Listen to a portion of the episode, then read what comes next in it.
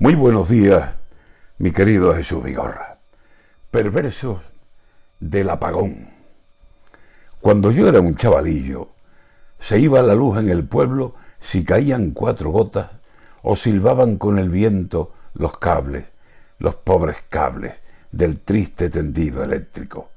Nos quedábamos a oscuras y se terminaba el juego, y a tientas por esas calles para la casa, y tan fresco Allí estaba ya encendido, calentando el aposento, el brasero con el cisco, hoy volcán en mi recuerdo, y encendidos los dos ojos de la hornilla, y allí hirviendo el cocido con pringá o una olla de puchero.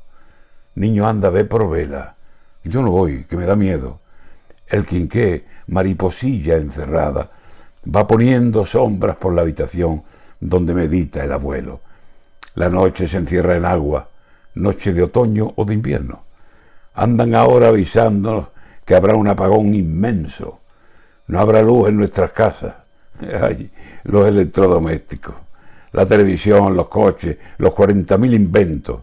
Y nos dicen que seamos previsores, que llenemos el tanque de gasolina, bastante agua compremos, latas, sobre todo latas, todo lo imperecedero, velas, pilas y linterna y algo de dinero.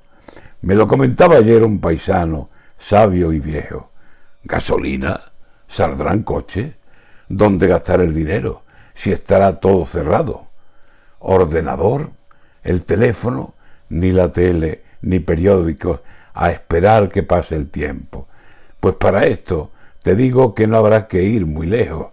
Nosotros, igual que ayer, un buen tocino, un buen queso, pan, aceite, unas granadas y el vaso de vino lleno. Y dale llama al quinqué y echa firma en el brasero. Y después cama y dos mantas y un tranquilísimo sueño.